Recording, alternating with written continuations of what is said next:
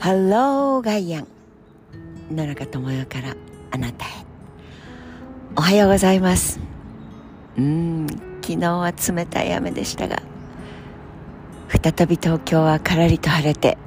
寒いです。温度はちょっと前の寒かったねという3度4度5度。そのレンジに入っています。出会った鳥さんたちもちょっとふっくら見えます。羽毛をちょっと厚くしてるのかなっていう感じ。さて才能の話とプーチンと。まあ本当に CIA の長官が分析をしたプーチン大統領は戦況に怒りを持っている。はあ？もっとコテンパンに短期でやっつけられるはずなのにお前らは何をしている？悪いのは西側だ。何でしょうかね。プーチンさんよく聞いてください。戦況に怒りではなくてあなたの決断あなたの存在そのものに世界中から怒りが渦巻いているという事実をそれはあなたが主体的に作り出したものであると。というわけでそっちに引きずられそうな野中を才能の話に引きずり戻します。お人に会えるかどうか。出会える力。それの違いがあるとすればそれこそが才能の違いだ。ん？どういう意味ですか？私にそれを教えてくれたのはある作家の方です。なんとか賞という賞を取っていて多分お名前を言えばよく知っている方みんなが。ずいぶんずいぶん昔の話ですが私がテレビのキャスターをしていた頃ですからその方をインタビューする。それは雑誌との雑誌にも展開するというものでしたがですから生放送とかというのではなく、えー、それでは、えー、こんな形でこんな風に進めてくださいと自分の気象点結を持っているライターなり構成の方がいてそれでライティングだのフラッシュでちょっと照明だのフォーカスだのつまり主役であるその方と主役のようでいて脇役の形で引き出したいと思っている私と。その二人の間で周りとは全く関係のない話をすることができる。それであれは本当はどうだったんですか？とか。おちびの頃は食べるものは何が一番好きだったんですか？とか。まあ、野中のインタビューの「いろはにほへと」の中にはそれを本編の中に入れてそして昨今流行りのアメリカのノウハウから言うとアイスブレイキングとかまあまあ若者たちアイスブレイクしましょうってねそれを学んでおやりになる編集者もいますがちょっとよしてって。アイスブレイキングタイムと言われてアイスブレイクするアイスほど。え何それ？って余計ガチに固まりたくなる。さあさあ脇道にそれずに。その作家さんは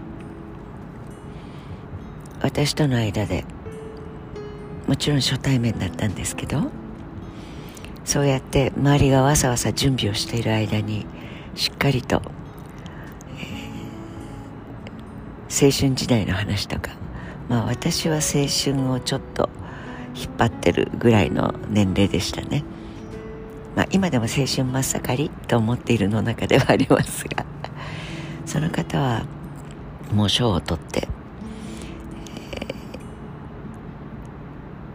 えー、いろんな形でご自身の壁にもぶち当たってるんだっていうようなお話もしてくださいました。でなんとなく仕切りをし直して本編に入るわけですが。その数少ないやっぱりすごいす素晴らしい才能ですねって。こういう過酷な人生経験の中でああいう形でああいう作品が出せるってどういうことなんでしょうみたいな話をアイスブレイキング。の間にしていた野中としてはやっぱりちょっと質問の方向を変えたような気がしますけれどもいずれにしても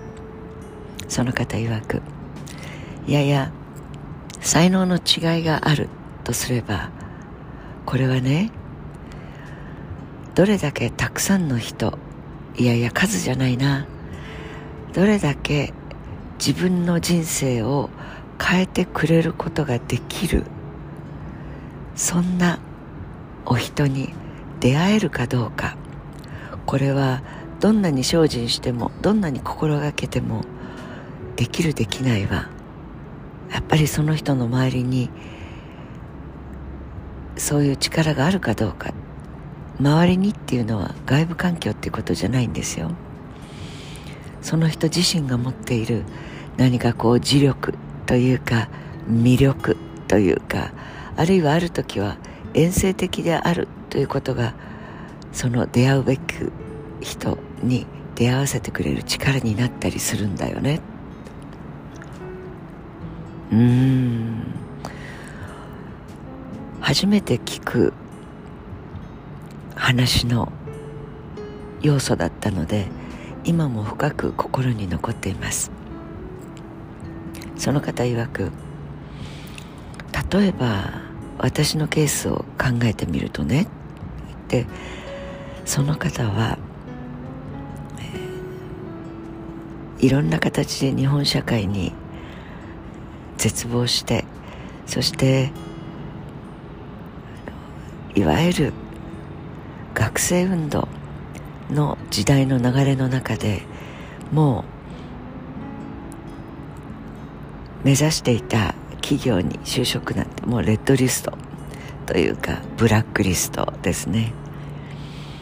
もう大人の社会からすると絶滅危惧種に指定してこんな若者たちを世に出してはいけないと。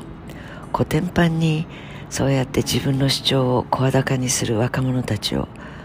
マスメディアも寄ってたかってそのお母さんがどうだったとかこのうちはどうだったとかというようなことを喧伝していた時代です。今もその傾向があるといえばあると思いますが。でその方は異国の地にもう生きていくだけでいいと言って日本を離れてアルバイトというよりも過酷な肉体労働アジア人などというのはコケージャンの中にあっては下の下。しかも英語もろくに喋れない。という形の許された労働環境は広いこうもう本当に広い大農場の中の肉体労働でしかなくてでもそれでも働けること生きていけることそして本を読んで自分自身を振り返る時間が一番嬉しかったっておっしゃりながらでも裏ぶれてその広大な国をまた違う州に行こう。で大陸を渡るバスデポ。バスのターミナルに本当に夢も希望もない顔して真っ黒に焼けて汚いボロを着てそしてふと顔を上げた時に隣にアジア系らしい人が座っていてやはりバスを待っていた。でひょっとすると日本人ですか？と日本語で話しかけてくれてそれから久しぶりに聞く日本語でボソボソっと「でどうしてここにいるの?」中年を過ぎたそのでも身切れであるとかまあその当時バスデポに座る中年の日本男子といえば相当に中身がしっかりして自分を持った方でないと怯えたり旅行するなら団体旅行そんな時代でしたもんね。でボソボソとお互いにボソボソとと言ってそれ面白いなあなたのような人はきちんと日記を書くといい書き留めておくといつかあなたが良かったと思うあなたに出会えるかもしれない。みたいな話をして電話番号だけ紙に書いてそしてもし日本に帰るようなことがあったら電話くださいね。また酒でも飲みましょう。と言って違うバスに乗っていった。でそれがまあ話を短くすると僕に日記を書いてごらんなさいと言ってくれてそして何年か経った後ふとそのことを思い出して大事に日記に挟んであった電話番号を電話してみた。するとそれが某出版社の編集者であったで「いやー久しぶり。飯でも食いましょうよ。ごちそうしますよ」と言って会った。それで日記の話になり大いに盛り上がり。それで書いてみたらどうですか？とこの一言がなかったら今私は野中さんのインタビューを受けるような人生を歩んでないんですよ。僕に才能なんかは何もない。ただ帰ってごらんなさいよ。といった彼との出会いがなかったら全く物書きになんかなろうとも思わないしなれるとも思ったことがなかった。人はね才能の違いがもし万人にあるとすれば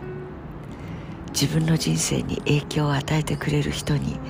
出会える才能があるかどうか。出会えない才能の人もたくさんいるんですよ。だから力がある。絵描きになれる。素晴らしい力がある。としても人に出会う力がなければその人が社会にデビューすることはできないんですよ。